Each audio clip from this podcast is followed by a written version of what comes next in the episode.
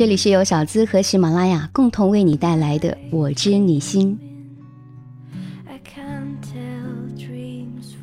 你好，我是小资。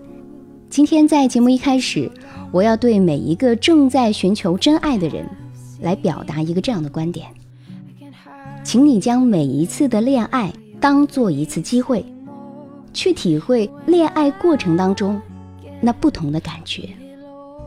即使你曾经将错误的人误以为他就是自己的真爱了，并最终为他黯然伤神，那这段失败的感情其实是有助于你日后进行自我校准。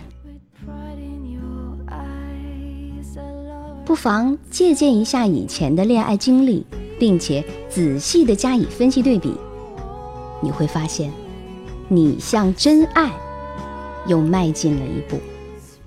马上来和你说一个很多人认为很感人的爱情故事。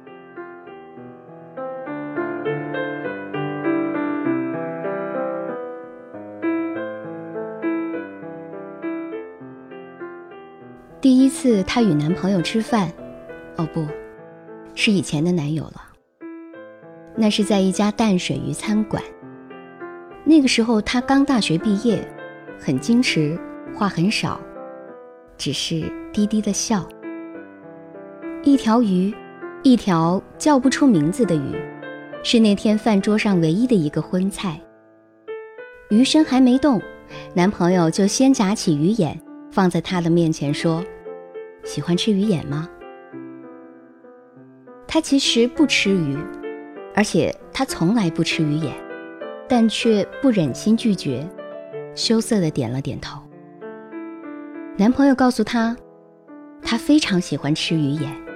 小时候每次吃鱼，奶奶总是把鱼眼先给他吃，说鱼眼可以明目，小孩吃了心里亮堂。可奶奶死了以后，就再也没有人把鱼眼先给他吃了。男朋友笑着说：“其实这鱼眼也没什么好吃的，只是我从小被奶奶宠惯了。”每次吃鱼，鱼眼都要归我。以后啊，鱼眼就都归你了，让我也宠宠你。男朋友深情地凝望着她，他想不明白，为什么鱼眼代表着宠爱。明不明白无所谓，反正以后只要吃鱼，男朋友必先先把鱼眼夹给他吃，再无限怜爱的。看着他吃，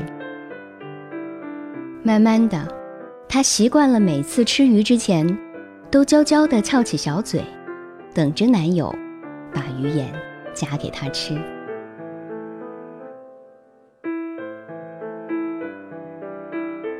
分手是在一个寒冷的冬天，那个时候，男朋友在市中心买下了一栋房子，打算结婚。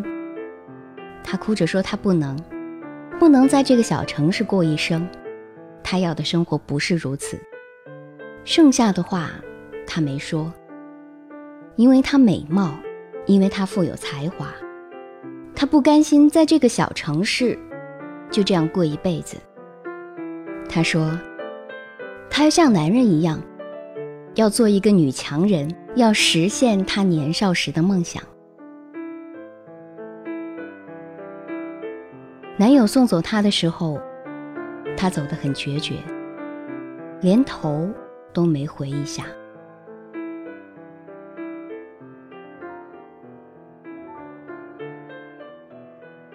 在外拼搏多年，她的梦想终于实现了。她已经拥有了一家像样的公司，可是爱情，却始终以一种寂寞的姿态存在着。她发现自己。根本就不可能再爱上谁了。这么多年在外，没有宴席必有鱼，可再也没有人把鱼眼夹给他吃了。他常常在散席离开的时候，回头看一眼那满桌的狼藉，与鱼眼对视。有一次特别的机会，他回到了他从小生活过的小城。昔日的男友已经为人夫了，一切都已过去。他应邀去原本应该属于他的房子里吃晚餐。他的妻子做了一条鱼，他张罗着让他吃鱼。只见他掀起一大块细白的鱼肉，放在他的碟子里，鱼眼给了他的妻子。这么多年，无论多苦多累，都没有掉过眼泪的他，忽然哭了。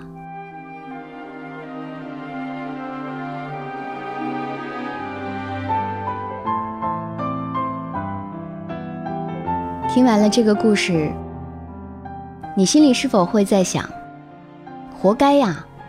谁叫你当初选择自己的事业，抛弃了他呢？现在找不到爱了吧？最爱的那个人不是你了，而你自己有了事业，没有爱情，那不是一样很孤单寂寞吗？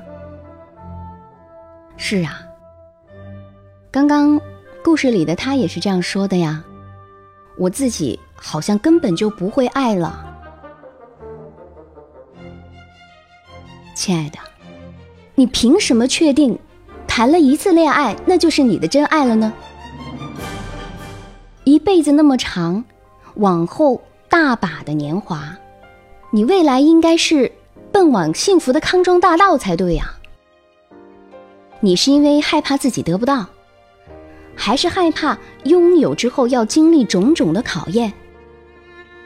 很多人是这样看待婚姻的：既然找不到我最爱的人，那就找个爱我的，或者说找一个还看得过去、不讨厌的，无非是降低自己的标准呗。这结婚啊，也就那么回事儿了。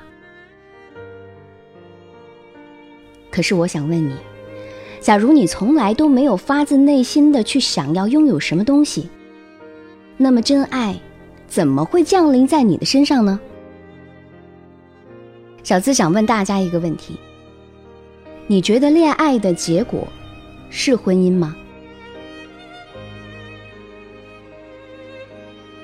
其实这个问题，我认为应该这样回答：我们是在恋爱的过程当中不断去成长成熟的，我们的最终目标是结婚，但不是说任何的恋爱结果就必须是结婚。你同意吗？我们说，找到自己另一半的过程啊，就好像这个射击运动员在射击场上像靶心瞄准一样。要想瞄准并且一箭射中，这些运动员是要经过长时间的训练的。当然了，其中可能也会有那些少许的幸运儿，啊，谈了一次恋爱还没训练就能够一箭射中靶心的。但是绝大多数的人都不会有这样的好运气。同样的道理，我们大多数人在还没有找到自己真正的另一半之前，会与许多人约会，还会有一些人，在寻找灵魂伴侣的过程当中，费尽了周折，不断的徘徊徘徊。这是上帝对他们的不公平吗？不是啊，关键的原因在于。这些人的恋爱方式和方法存在着缺陷，我们要搞清楚自己到底缺的是什么。那还是让我们把目光回到射击场上。我屏息静气，聚精会神，瞄准靶心，然后手一松，箭出去，嗖的一声。箭并没有射中靶心，而是掉到了地上。亲爱的，是你射得太左了。下一次当你拿起箭的时候，自然会调整一下吧，然后就往右移一点儿。经过几次三番的这样调试，不断的进行自我矫正，不断的向靶心瞄准，终于你射中了靶心。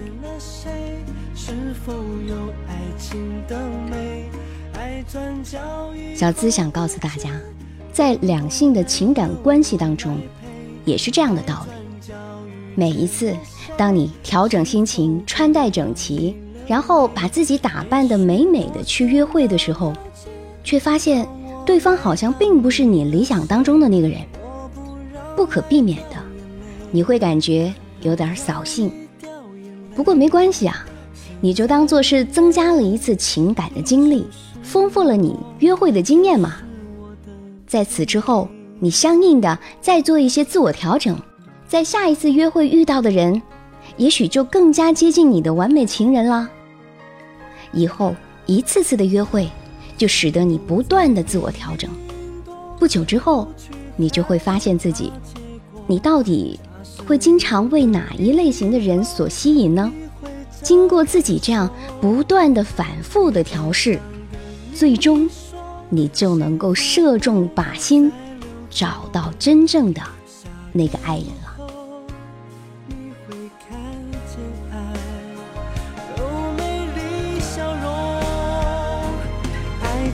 了。对，现实生活当中确实是有好多的分手男女，就像我们故事当中的主人公一样。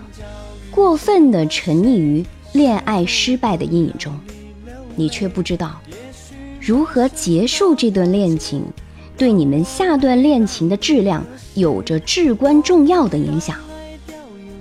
从这个意义上讲，好的结束就意味着好的开始。而如果说你带着怨恨的心情或者愧疚的心情结束了这段感情，恨他恨得牙痒痒，那个心挠的呀。那么，你寻找真爱的路途就会变得漫长而又遥远。其实，好多人都不明白这个道理。很多的女生在公众微信平台留言，很难接受男朋友不爱她的事实，也很难接受男朋友向她提出分手。他会认为自己全心全意地投入了、付出了、倾尽了全力，那么爱他，但却落得一个分手的下场。于是，他们愤恨，他们不满，他们委屈。那尽管是男人先提出来的分手，但是也并没有感觉到如释重负、轻松自在。他的感觉也一点不比女人好。在分手时候。女人那愤怒的倾诉：“你为什么不爱我呀？”还有委屈的泪水，嗯，就会使得男人的内心充满着负罪感。如此一来，一段恋情告终的时候，男人和女人的心情都非常的糟糕。面对分手，谁都不好受。一般来说，被拒绝或者被抛弃的那个人会感到愤怒，而提出分手的人。则会觉得内疚，这是很正常的。那在某些的情况下呢，还会有人会有这种受辱的感觉。凭什么这样的人都可以向我提出分手？应该是老娘甩他才对吧？这么想的人其实大有人在。一段感情结束了，我们的心也随之而冷却了。于是，当下次你再遇到什么人的时候，你就会。心里有所保留，你不肯轻易的为对方打开你的心门。那既然不能够敞开心扉，也就意味着你很难找到与自己情投意合的人。因为你在整个的恋爱过程当中是畏首畏尾的，你不相信你会再遇到那个爱自己和你爱他的，你不肯释放真正的自我，你的个人魅力无法表现出来，也就无法与他。坠入爱河，所以，亲爱的，具备积极的心态，以宽容的心来对待分手，可以使得你在感情的道路上有所进展，重新开始新的恋爱，去发现属于你理想当中的意中人吧。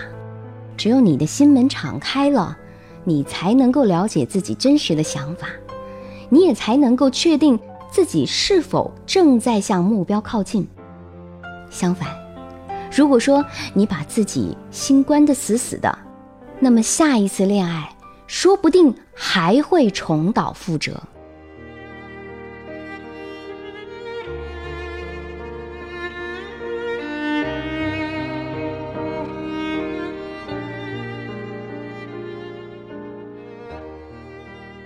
这里是我知你心，我是小资。我就是那个读懂你的人。希望在亲密关系的过程当中，男人和女人们可以更加自如的找到属于自己的幸福。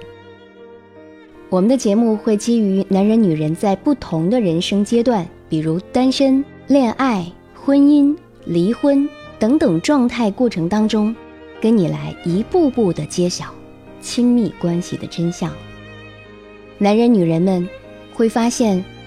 在我们恋爱刚刚开始的时候，是相互吸引，那种感觉是温暖，是刺激，是很爽的。当一步步发展出浪漫火花的时候，会抱以过高的期待，但只要抱有过高的期待，结果一定是失望，最后会掉入幻灭的悬崖。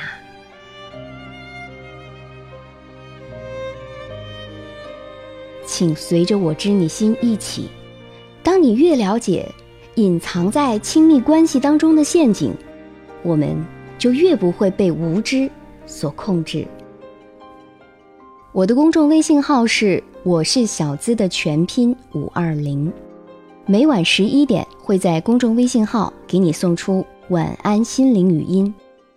我知你心节目在喜马拉雅是每周三和周日的晚上更新。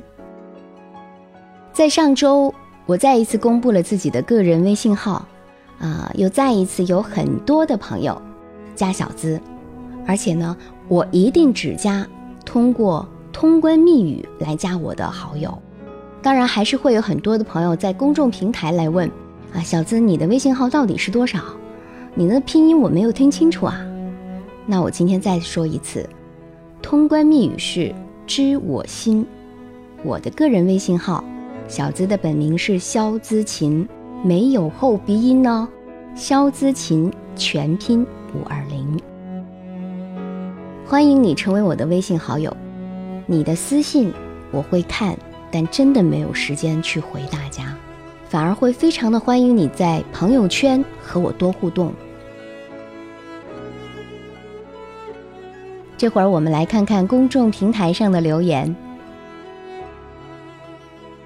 这位朋友说：“小资你好，我有一个很爱的女孩，我们相爱快一年了，我们都很爱对方，我一直都很疼她，但是她的性格很不好，每次我都顺着她，什么事情我都包容她，有时候我说错了一句话，她都会生气，生气了就不理我了，我害怕失去她，我该怎么做？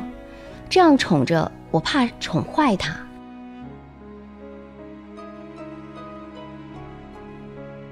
小资想说，你这样宠，第一，肯定会宠坏他，因为在感情当中，一定是两个人相互理解和包容。如果哪一方去一味的迁就、包容、忍让，总有一天你会受不了。第二，在感情中，你越怕失去什么吧，他最后就一定会失去的。恃宠而骄这句话你听过吗？你是想把你的女朋友伺候成皇太后还是太上皇？什么事情都顺着她，没有了你一点的主见，说什么话她都会生气。我想问问你，你还能够忍她多久？下一位朋友来自上海松江，他跟小资说：“小资，我是一个比较内向的男生。”什么心事都不想跟任何人说，所以我谈女朋友都不是全心全意的投入。当我上大学的时候，我遇上了真心喜欢的女生，她很好，虽然比我大三岁，但是我还是非常的喜欢她。可我家人因为她家穷而嫌弃我，跟她在一起两年了，我该怎么办呢？如果继续在一起，可是父母不同意，我怕耽误了她的时间，可是我俩都舍不得，我应该怎么办呢？小资。这位比较内向的男生，我想问你的是：这段感情你是否是全心投入的？第二，你们两个是否在一个城市生活？其实我从你的来信当中我已经看到了你的决定，只是你自己不敢承认，而怕伤害他，是吗？那么我反过来再问你一句：你想拖多久？要么，如果说你们结婚，操办任何的婚礼物资都不需要靠你父母去出钱，你完全可以不必要听从你父母的意见。但是，如果你结婚什么都要靠着你的父母，那我建议还是听从他们的意见。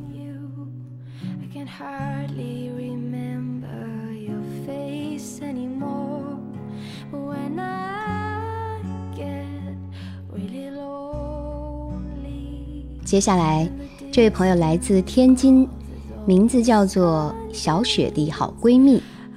她说：“小资你好，现在我有个很喜欢的人，他总是对我忽冷忽热。我和他说了好多我的想法，他只是淡淡的说句顺其自然吧。他不曾向我敞开心扉，让我走近他。其实我知道他是不喜欢了。小资，我该怎么做呢？”继续看到这一条，来自广州。一开始我以为他是对我说的，原来是他的内心独白。他说：“在夜里，我一个人睡不着，想找你倾诉我的心里。每天夜晚，我都想着你。我每天晚上十点的时候，都会跟你说声晚安，爱永失，就是想和你说声早点休息，不要熬夜。”我也不知道用什么样的文字去描述，也不知道什么样的语句去表达我对你的爱。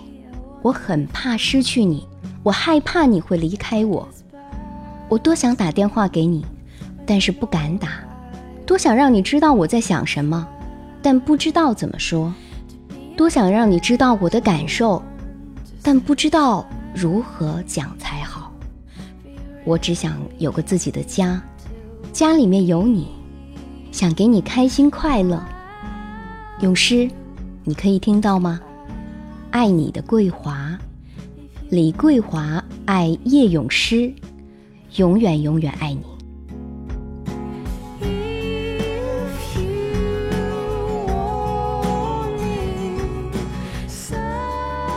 嗯，这是一封有那么点肉麻的情书。但是我想，当事人咏诗如果能听到，还是挺感动的吧。刚刚那位来自天津的小雪的好闺蜜谈到了，呃，很多的女生心目当中的一个误区以及一个困扰，就是我特别的想念他，我想走近他，我已经知道他可能不是特别喜欢我，对我。忽冷忽热的这种状态应该怎么办？前两天啊，我正好学到了一个词，叫做“散拖”。其实他在心里面只是在跟你拍散拖，但是不用表明。他以为你也明白他的意思，其实你也明白，你也知道他不是那么喜欢你了，只是不愿意承认。终于有一天，他还是会和你分手。其实这种分手对他来说只是临时关系的结束，而对你来说却有一种嗯说不出的酸痛感，因为他打破了你的一个梦，你一定是难过的。你喜欢他，你爱他，你觉得你付出了感情，可是他潜意识里面也从来没有觉得他对你的付出有义务承担责任呢。虽然在我看来这都不叫爱情，但是。我理解你的那种失落感、挫败感。他离开你之后，你不就是痛心你曾经那么的爱他，或者是痛心你那么的努力，但是他终究还是没有爱上你吗？建议你放下吧。这种情况，哪怕你努力一辈子，他都不会爱上你的。再怎么纠缠，你也不会走进他的心。他永远会把你放在冷板凳的位置上。即使他这辈子真的找不到真爱，他也不会在某一天突然睡觉醒来就爱上你了。早点面对错的人的离别，这对你来说是一种解脱，是一种超脱。人生啊，能够偶尔遇上一回这样的人，其实是一种幸运，因为它会让你在今后的情场的道路上，刻骨铭心的贯穿一个道理。就是不爱我的，我不爱；分手的理由总是千奇百怪的，但真正的理由只有一个，就是不爱了。什么父母反对啦、经济条件啦、事业、学业等等诸如此类，只是说你的那个他啊，没种去承认他不爱你了，或者不怎么爱你了，给自己和你一个台阶下，以顺利完成他分手目的的一个。上得了台面的借口而已。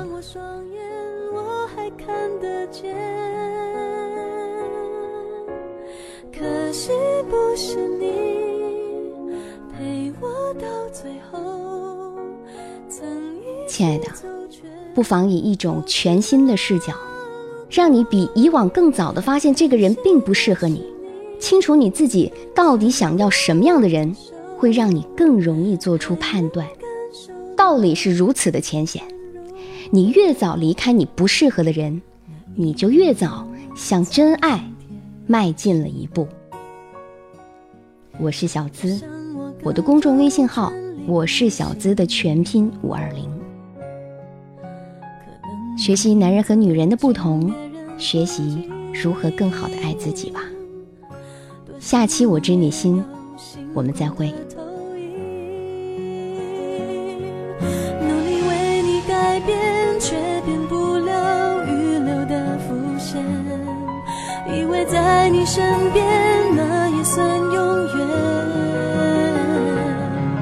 仿佛还是昨天，可是昨天已非常遥远。